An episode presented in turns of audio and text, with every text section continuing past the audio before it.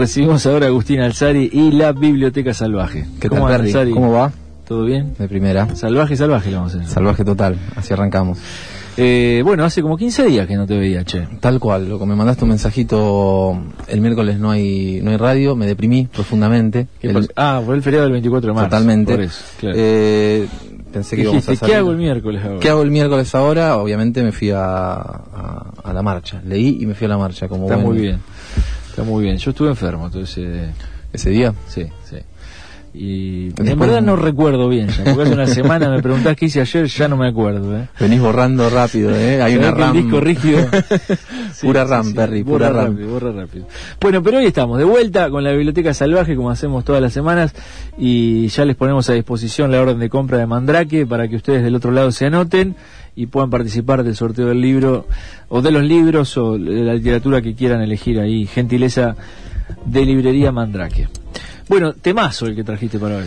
Esperemos que salga bien. Para mí es uno de los temas más lindos que hay para tratar. Es muy difícil porque en, algún punto tiene una larga trayectoria en la literatura argentina. Estamos hablando del gauchesco, o sea, la literatura gauchesca, ¿no? Eh, que arranca a principios del siglo XIX y tiene su, su final, digamos, su gran conocido final o su coronación en el Martín Fierro eh, de Hernández, ¿no? Pero después tiene un montón de ramificaciones. Se va y se, se disipa en novelas y vuelve a aparecer en la poesía de la mano de las vanguardias, o sea, de la mano de Lamborghini, es decir, que es un tema ya me que atraviesa 200 años. 200 años, pero digo es esto, porque es un tema que uno dice gauchesca y por ahí lo relaciona con la cuestión de la escolaridad, ¿no? Es decir, lo que te dan en el secundario, el Martín Fierro, contar si tiene 8, si termina en 7 pero con acento agudo, si sí son 8, ¿no? Es como, eh, tiene toda esa connotación un poco densa.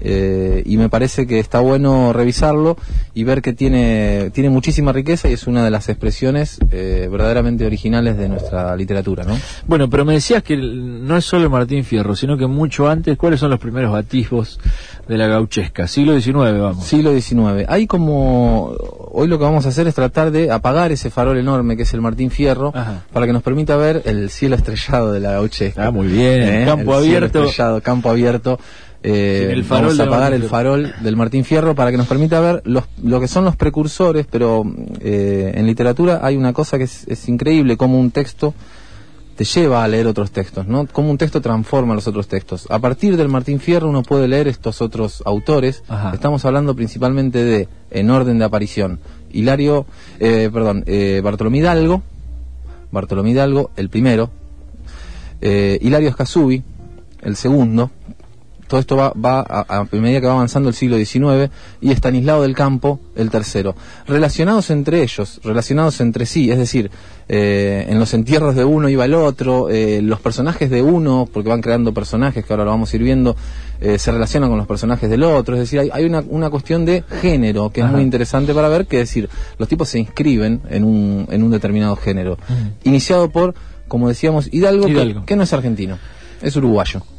¿Eh? Hidalgo es uruguayo, eh, nació eh, el 24 de agosto de 1788, o sea, es, es un tipo pre-revolución. de una familia pobre, ¿no? Él dice, soy una familia muy pobre pero honrada, soy hombre de bien. Y allá venía pobre pero honrado. Tal cual, y después vuelve a Montevideo. Es decir, la gauchesca es un género, podríamos decir, rioplatense. Río Es un género rioplatense que tuvo un, bueno, en, digamos, los, la, primera expresión que le da Hidalgo es, precisamente distinguirlo, tiene su pata en la tradición española, porque efectivamente son versos medidos y todo, pero hay ya una originalidad en el lenguaje y hay una originalidad en el interlocutor, que empieza a ser el gaucho.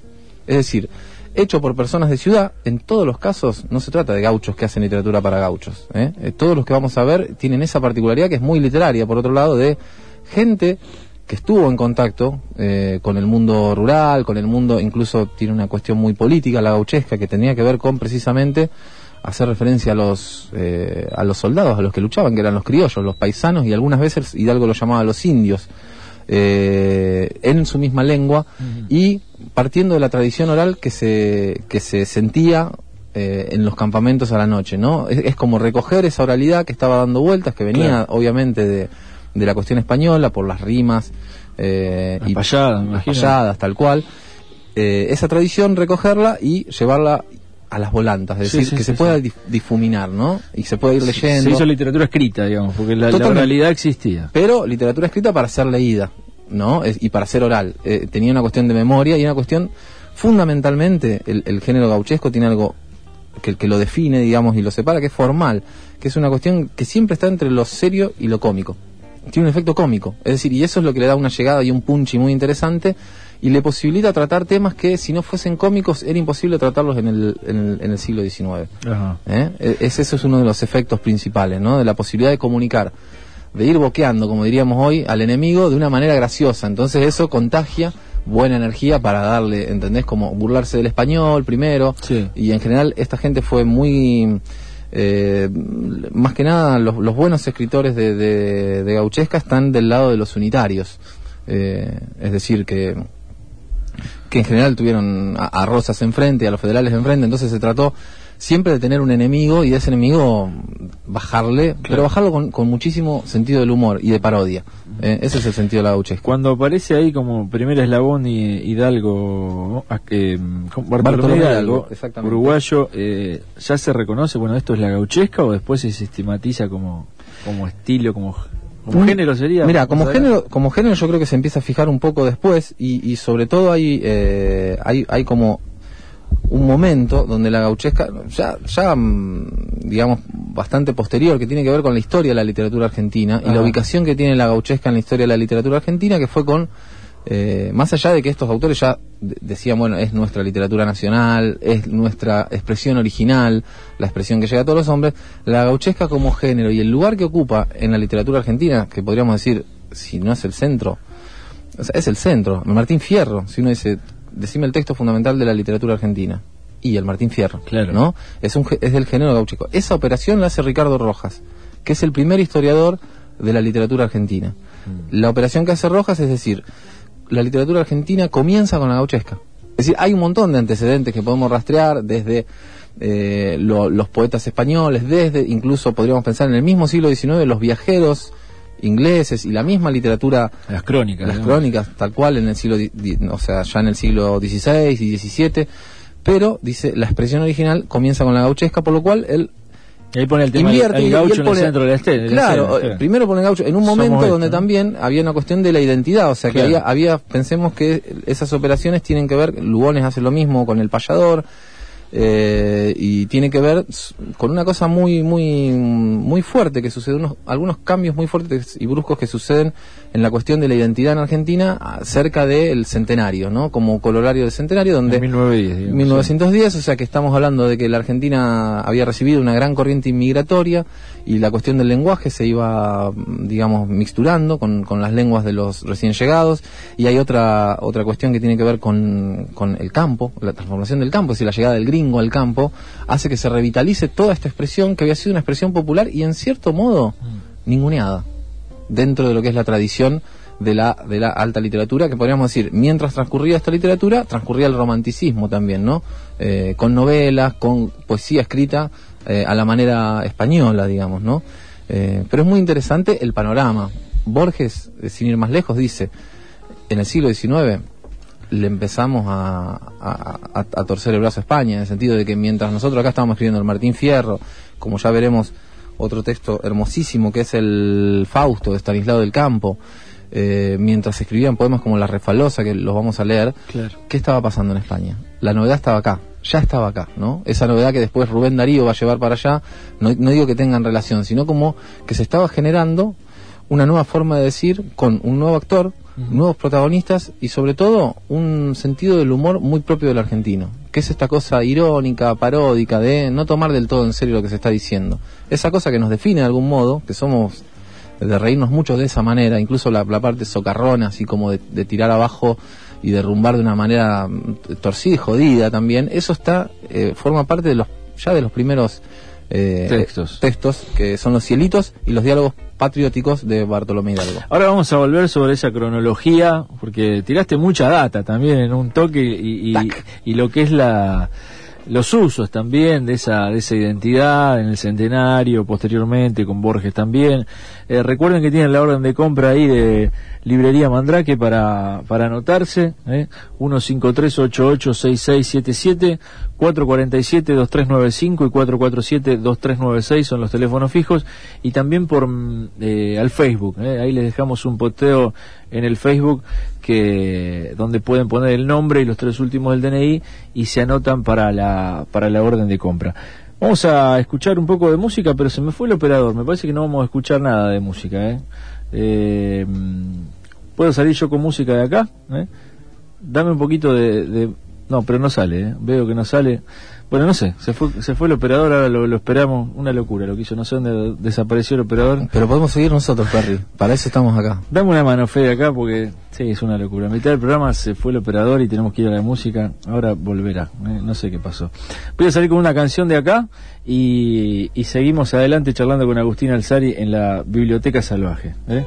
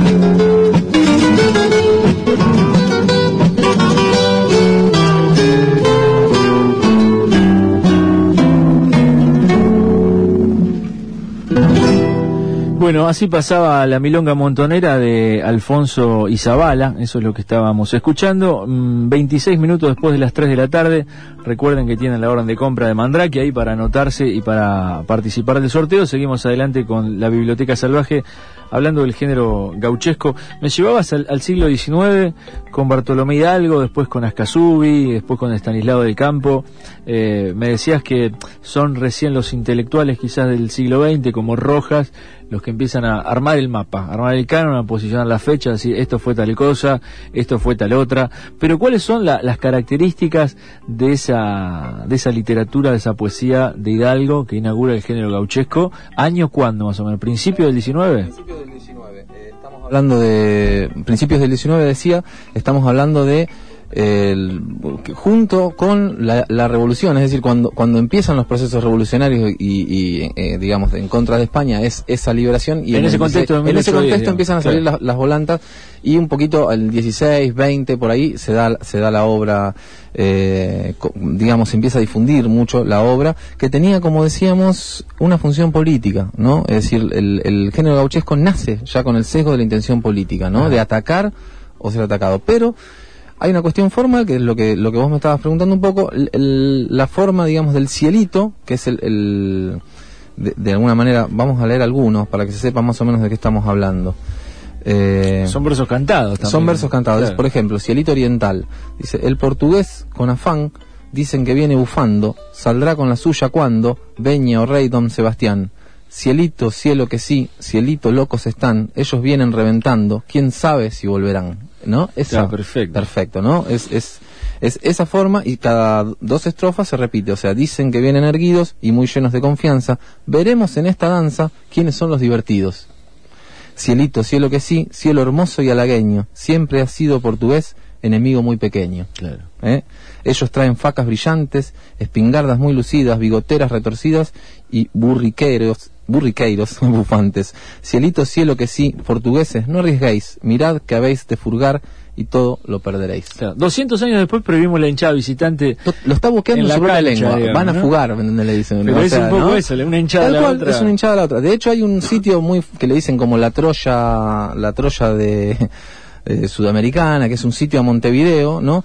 Eh, que dura como ocho años y ahí se desarrolla muchísimo la literatura gauchesca en, términos de las grandes boqueadas que se decían los sitiadores contra los sitiados, ¿no? Es como una cosa espectacular, digamos, y que incluso iban mujeres a recitar la, estos versos, ¿no? Bueno, ahí arranca la cosa. Entonces, ahí arranca la cosa. Algo, hay libritos en Mandra que consiguen, seguro, Totalmente, y hay compilaciones. Eh, de todos sus, cielitos y estas bueno, Y tiene, Perry, como te decía, el, otro rubro interesante es el, el diálogo, ¿no? La relación. Es decir, ya plantea por primera vez Hidalgo, que es el que está inventando la situación. Hidalgo no es un gran poeta en sí. Digamos, leer a Hidalgo tiene esta gracia que leíamos recién, como de la boqueada, pero no tiene los hallazgos que tiene, como vamos a ver, eh, ni hablar del campo, que viene de otra formación, y menos aún Martín Fierro. ¿Pero qué inventa el tipo que decías vos? Los diálogos. La idea de dos tipos hablando, dos gauchos que se encuentran y empiezan a dialogar y uno le cuenta una historia al otro y el otro le va retrucando, esa, esa forma que es propia de la gauchesca, la inaugura Hidalgo. ¿Ya es el contrapunto, digamos? No, no, no sé si el contrapunto, yo, eh, es, es, un diálogo como relación, ¿viste? Como relación, se le dicen en poesía. Es el diálogo entre los gauchos que va a ser el fundamento. Y ahí desaparece el paisaje. Es una poesía que no dice, nacía el sol y ta, ta, ta. No hay, ¿Dónde están? ¿Qué sé yo? Se encontraron, dos tipos hablando son. ¿Entendés? quizás quede manifiesto en, la charla esa, ¿dónde están por ahí? Total, se va se va deduciendo, pero, no es directamente es diálogo de entrada. Totalmente, vamos a ver si tenemos la si tengo a mano alguno cómo arranca una relación.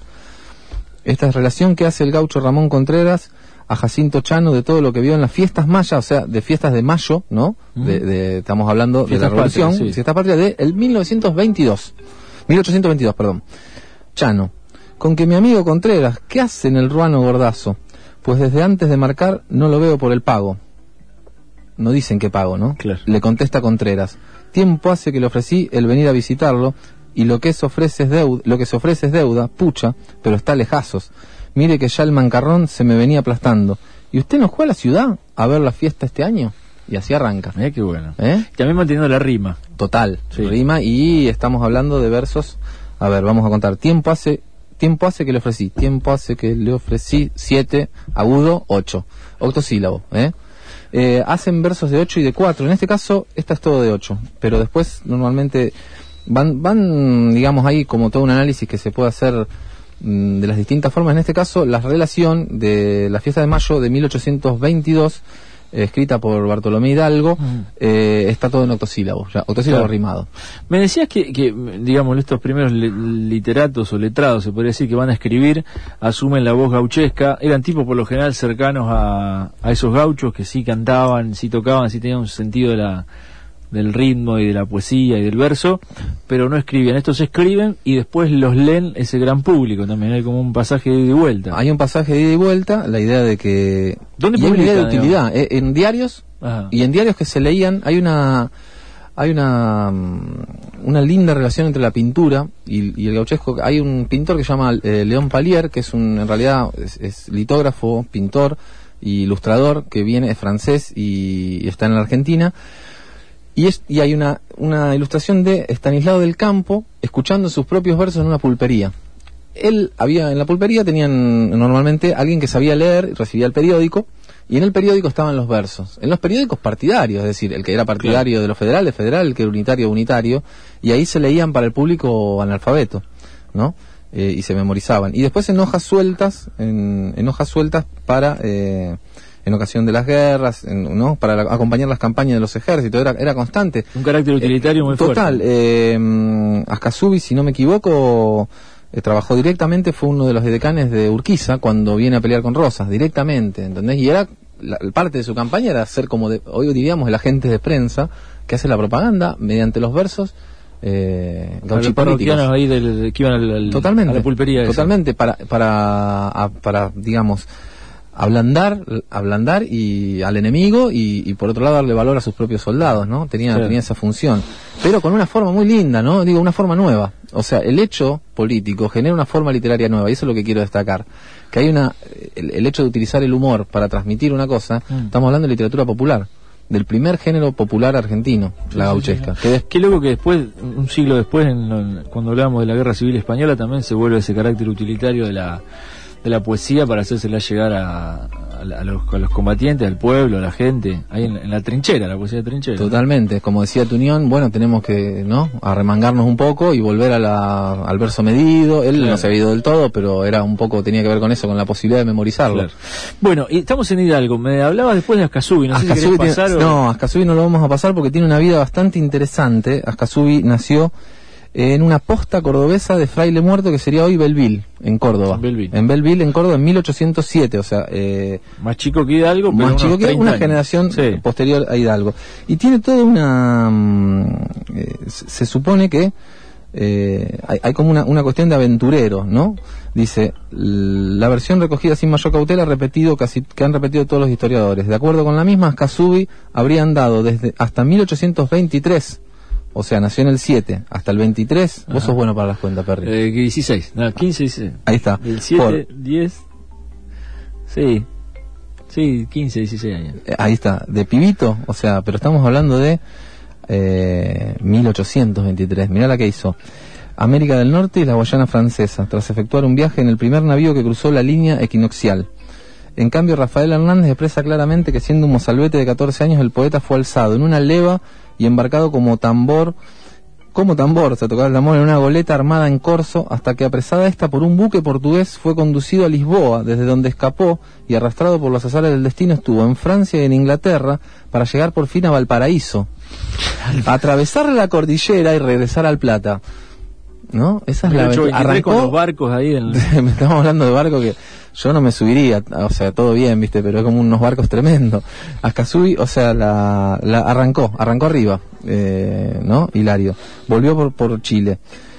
Y esta parece ser la, la, versión que queda porque, bueno, lo empiezan, eh, hay una, un libro de Mujica Lainez que se llama Vida del Gallo y el Pollo, que serían de Hidalgo, no, perdón, de Ascasubi y de Del Campo, ¿no? Son, son esos, esos, esos dos, que es como una biografía y realmente sigue esta versión de Hernández, o sea que esta habría sido, o sea, habría sido secuestrado el barco, llevado a Portugal, escapa por Inglaterra, viene por Valparaíso, vuelve.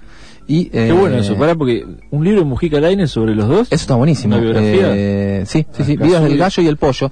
El gallo era, él le decía, bueno, usaba muchísimas eh, seudónimos. Por ejemplo, acá hay toda una lista, estoy usando como una de las fuentes que está buenísimo y lo recomiendo mucho, la historia de la literatura argentina de capítulo. Ya hablaremos sobre lo que es esta colección que sacó Centro Editor de América Latina en el 68. Eh, y los seudónimos de, de, de son, es un listado enorme, ¿me entendés? Aniceto el, Gallo dice, se encuentran José Araos, El Lujanero, Rufo Carmona, Donato Jurado, Paulino Lucero, Antonio Morales, Antonio Olivares, Cruz Ramallo, Anacleto Reventosa, Mamerto Reventosa, Rudencino, El Carancho, Sargento Arricifero, Bernardo Victoria y ¿Eso sabes si era menos juego o alguna cuestión para despistar? No, y para rendir homenaje a sus compañeros de guerra y de... Ah, ¿No? O sea, como que los iba citando en, en las cosas, como una, una cosa de intimidad graciosa, ¿no? Claro, claro.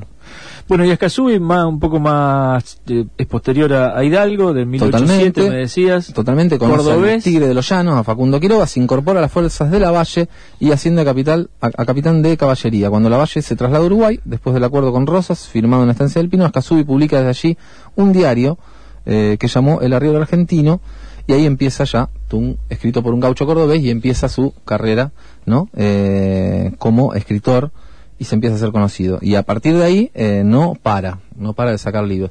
Lo interesante de y vamos a leer después si tenemos un fragmento de La Refalosa, que es un eh, eh, es uno de sus textos fundamentales y es uno de los textos fundamentales de la gauchesca previo al Martín Fierro. Es absolutamente cruel y cómico. y después vamos a leer algunas cositas que dice eh, Lamborghini sobre este texto, que es una cosa, o, podemos incluso, incluso citarlo. Aquí lo tenemos, ¿eh? la refalosa de, de Ascasubi, año, década al menos. La refalosa, me mataste, porque es un, es, a ver si lo podemos, es del segundo, es cuando reúne, a ver, lo podemos buscar ahora, ¿eh? ahora lo buscamos el dato. Bueno, pero lo importante es que qué hace con este poema Ascasubi, digo, en, respecto a la forma o en qué es que convierte, digamos, lo que era una forma de danza en eh, un discurso y se pone en lugar del enemigo, le da voz al enemigo. En vez de hablar él en contra de los, de los eh, federales, lo que hace es darle la voz a un federal, a un mazorquero propiamente, que amenaza a un unitario que viene y le cuenta de lo que era la refalosa, ¿no? Y en realidad lleva a cabo lo que es una... Eh, una o sea, termina asesinándolo en el transcurso del poema se termina asesinando y torturando a una persona, ¿no? Eh, de una manera totalmente cruel, es decir, es un poema de muchísima crueldad, dicho en tono jocoso por el enemigo. Es decir, el enemigo es capaz de reírse mientras tortura, mientras te tortura.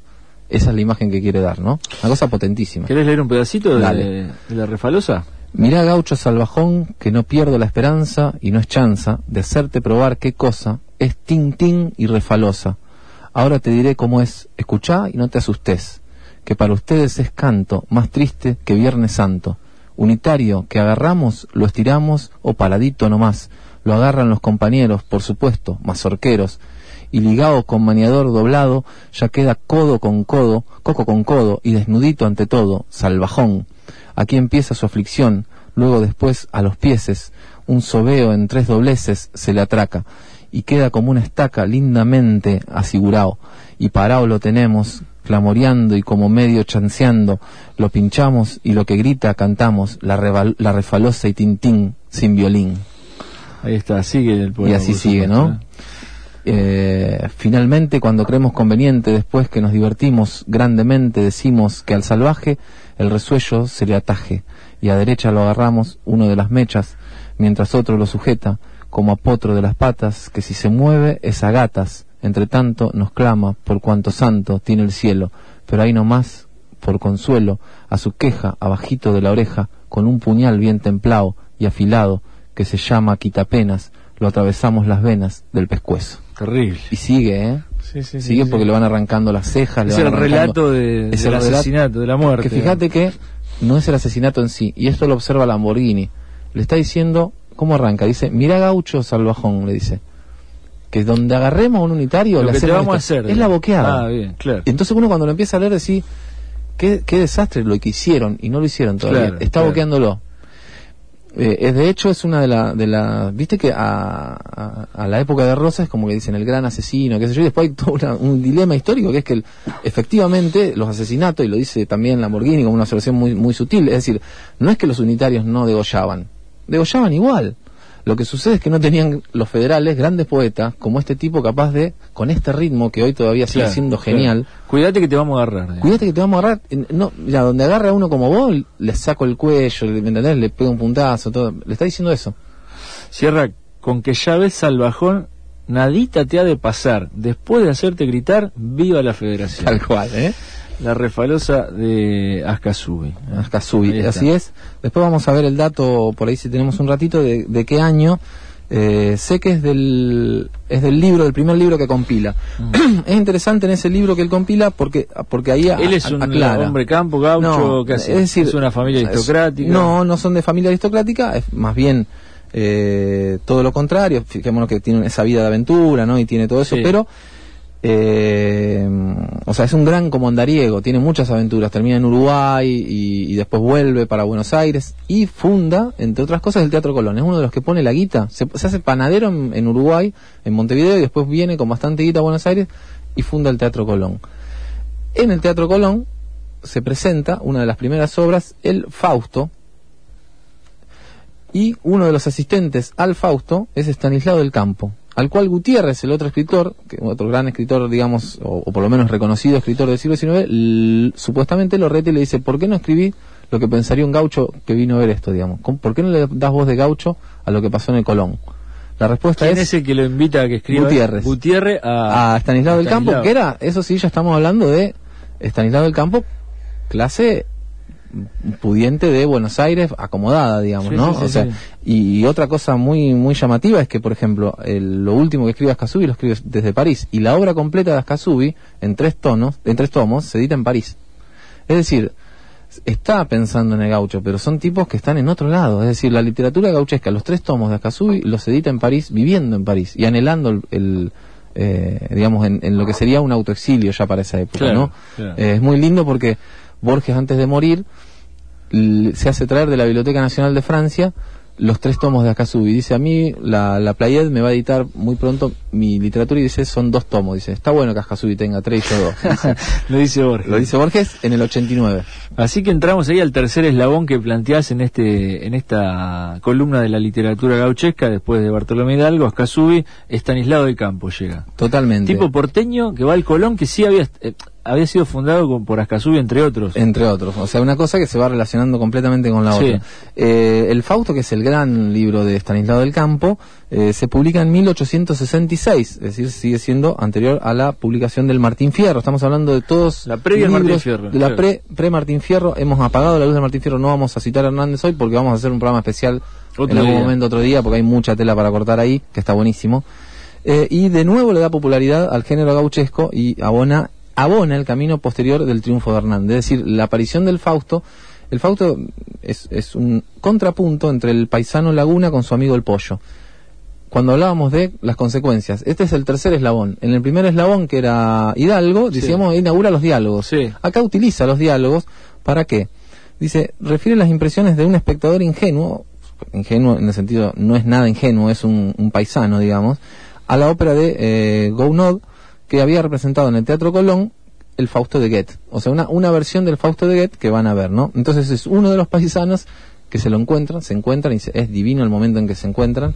Lo vamos a leer un poquito en el inicio. Se encuentran en la costa de ahí del río en Buenos Aires, en el Bajo porteño y eh, se pone a charla y dice, vos sabés que yo vi al demonio el otro día. No, viste, esa es un poco la, el, tono, digamos. No me digáis, se, viste, se hace la señal de la cruz. Sí, sí, sí, yo también hice lo mismo. Dice, no solo yo, había un montón de gente, dice, que lo estaba viendo, Así como que tiene esa, esa cuestión del, del chiste y empieza a tratar eh, de ganado a la gente que había ido a ver, dice, no estábamos todos apretaditos tipo ganado, o sea que empieza a burlarse la gente de Colón. De, la puesta del Fausto. Total. pero entonces ya ahí asistimos a una torsión del género, que es decir, género gauchesco, escrito en paisano, sobre tema culto, ¿para quién? Para la gente culta. Otro viraje, digamos. Otro viraje. Porque para quién va a estar escrito, a quién le puede interesar, del, o sea, podríamos decir, bueno, a la gente que compra libros y tal, pero ya es un poema entero, que es una larga narración, ¿no? Donde van contando distintas peripecias de lo que le va pasando. Entonces es como ya un nuevo viraje que también eso abre el camino hacia la idea de, Hernández, o sea, te posibilita, Hernández ya tenía en la paleta de opciones la idea de poder contar a través de un diálogo o de una voz una historia, ¿no? De, largo aliento. Llegaría a 1872 más. exactamente. Así que son estos tres ejemplos, Hidalgo, Ascasubi y del campo, los tres eslabones de la gauchesca previo al Martín Fierro, o son lo que elegiste vos y estás obviando muchos otros nombres importantes? No, se cifra acá. Se cifra acá. Vamos a, vamos a, por supuesto que siempre hay otros nombres y, por supuesto que mi, pero hay que hacer ignorancia es enorme. Pero, no, bueno, digo, pero... el, el, el, tema es que son como los grandes clásicos de, y son los que ha establecido un poco la tradición, ¿no? De la literatura argentina. Son, o sea, hay mucha también literatura popular gauchesca escrita anónima, ¿no? Eh, pero digamos, como escritores y en cuanto a los hitos que van marcándose, el que inaugura, el que le busca de verdad la calidad, o sea, eh, ya es un tipo que tiene un par de giros, como veíamos en la refalosa, que maneja mucho el lenguaje, ya es un escritor. Eleva a... Total, y Hidalgo eh, y Estanislao del Campo, digo, le da el, directamente el toque literario y, y, la posibilidad de burlarse de la misma clase de la que proviene la literatura. Eso es una cosa genial que lo permite el género. ¿No? Lo permite la gaucheca con claro. entre lo cómico. Pero qué loco el, el, coloquialismo de entrada entonces en la literatura ¿Viste? argentina. Eso, eso, eso es interesantísimo. O sea, y del arranque de la revolución fue justo también eso, como eh, es así. Mira lo que dice Borges en el prólogo a, al Fausto de Estanislao del Campo. Dice, Estanislao del Campo es el más querido de los poetas argentinos. Borges, ¿acaso no creamos enteramente en sus gauchos conversadores? Porque Stanislao del Campo era muy, eh, se le empezaron a hacer como observaciones diciendo, che, Overo Rosado no va porque no se usa novero rosado. O sea, el tipo no sabía. tenía fallas. tenía fallas técnicas. Está lleno de, de, trabajos de folcloristas que le dicen, pero esto no va, esto tampoco, esto tampoco. Eh, el tipo eh, recreaba un ambiente que por ahí le erraba ya existía. No, que no sabía. Del y bueno, pero a Borges no se lo podemos comprobar muchas cosas cuando tira que recrea esos paisajes. Total, pero el Borges diría, y la idea es que no lo tengas que comprobar, que sea literatura. Claro, Y fíjate lo que dice, ¿acaso no creamos enteramente en sus gauchos conversadores? Pero todos sentimos que hubiera sido una felicidad conocer a quien los inventó. Qué bueno. Su labor, como la de los rapsodas homéricos, podría prescindir de la escritura. Sigue viviendo en la memoria y dando alegría. ¿Eh?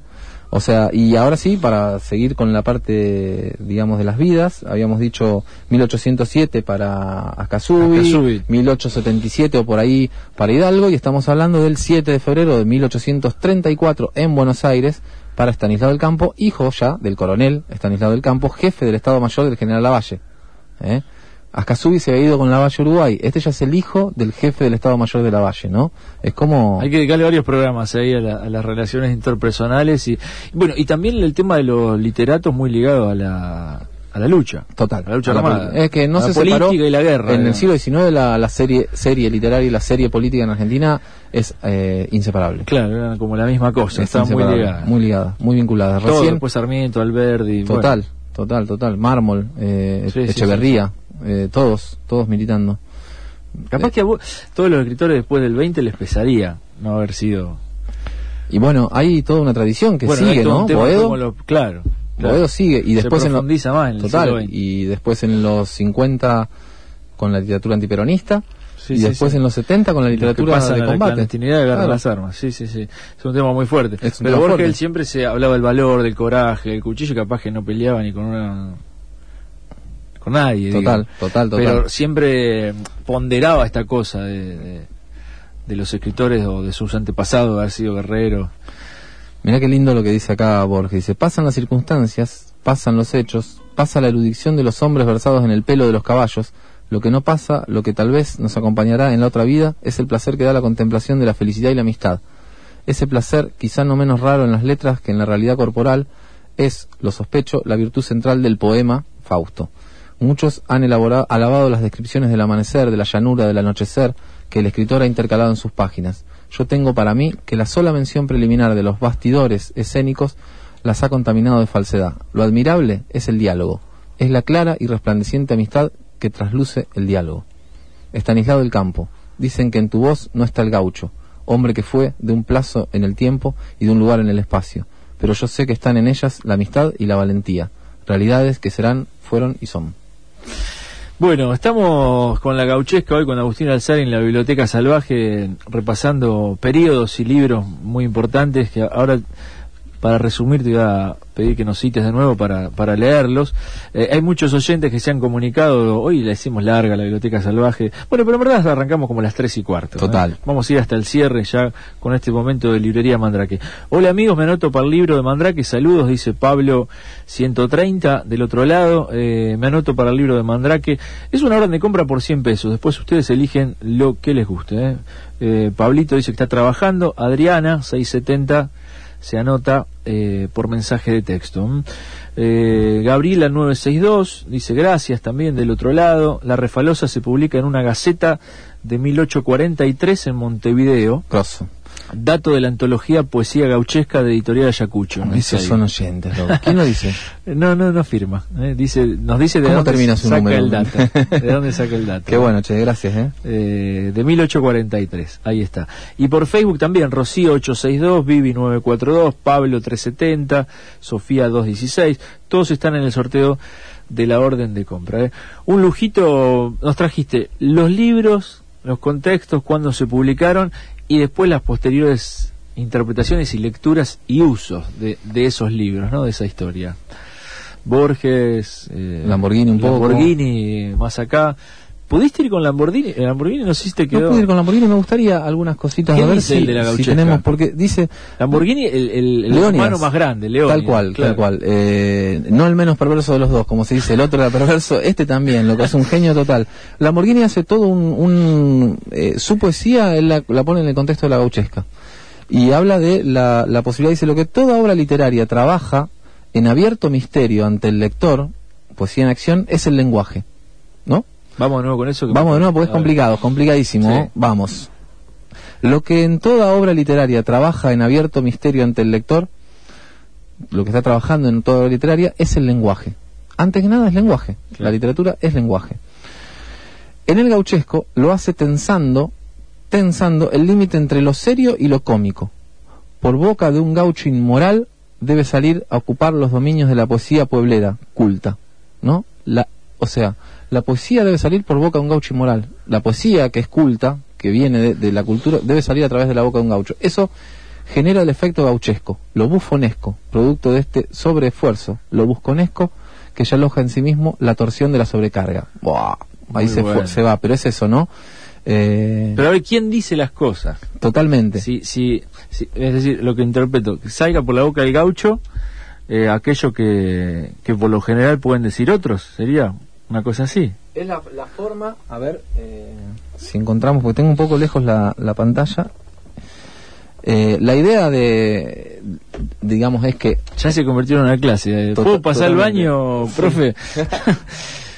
Eh, pero está bien, eh, está, está muy interesante esto del Lamborghini que también se los. Bueno, después cuando subimos las notas ahí a la canción del país.com.ar, donde ordenamos un poco toda la data, eh, el propio Alzari acá nos hace un texto introductorio y les vamos a pasar los links de cada cosa que mencionamos para que también puedan acceder a esas lecturas de, lo gauchesco. Vamos a ver lo que dice un segundito Lamborghini sobre la refalosa, ¿no? Para ver propiamente lo que es un escritor que empieza a escribir en los años 50, que escribe Las patas en la fuente, un escritor peronista, eh, que es Lamborghini, cómo, cómo él entiende este texto de, eh, hablábamos 1841, nos decía 3, 1843, ¿no? Dice, la refalosa, dice Lamborghini, es el relato paso a paso de un suplicio. A su término, la víctima es desangrada. La composición toma el sesgo de una amenaza que un soldado federal dirige a otro unitario la refalosa está saturada del apetito sádico del verdugo, del verdugo, un mazorquero. Este apetito es el eje al que Ascasubi somete a sucesivas torsiones. Apetito sádico dicho en bufo, en burlesco, una torsión. Tin tin es el sonido divertido que hace el quitapenas, cuchillo a utilizar, cuando el degollador lo asiente en una vaina de latón para afilarlo, para tenerlo bien a punto, pronto para la acción, para la incisión en final. En cuanto a la refalosa, está referida a esa circunstancia culminante. La víctima, desangrándose y obligada a mantenerse en pie, refala en el charco formado por su propia sangre. Ferocidad, crueldad, horror. Con todo, esto fue moneda corriente en nuestras guerras civiles, trasfondo de esta media caña macabra. Media caña macabra, le dice al texto. En uno y otro bando, como es sabido, se cometieron crímenes que llevaban a este, este triple sello. Solo que en las filas federales no hubo un poeta con la capacidad de convencer de que asesinos y perversos de esa laya militaban únicamente en el bando contrario. No hay ningún otro recurso con mayor fuerza de convicción que el arte. No hay ningún otro recurso con mayor fuerza de convicción que el arte, y el de en la refalosa rayó muy alto. Sin embargo, lo que el autor buscaba no era tanto impresionar con el tema mismo, sino con su tratamiento. Narró, de principio al fin, lo que hubiera sido difícil calificar de inenarrable, dejando la tarea a mitad de camino pero entonces no estaríamos hablando de la refalosa y de Ascasubi, sino de una composición inferior y de un chapucero. La carnicería humana que se nos muestra está tratada como una fiesta, como un holgorio, sometida a una torsión en la que el refinamiento del tormento y lo bárbaro de la cena crean un nuevo escalofrío en la poesía argentina. Este es Leonidas Lamborghini, ¿eh? hablando de la refalosa, bueno, también es un texto largo que está ahí en internet para que lo puedan aprovechar. Vamos a escuchar una canción, Alzari, y mm, ordenamos, ordenamos todo y vamos a recomendar de nuevo todos los títulos de los cuales hemos hablado en el programa del día de hoy, ¿eh? así, así les queda mano.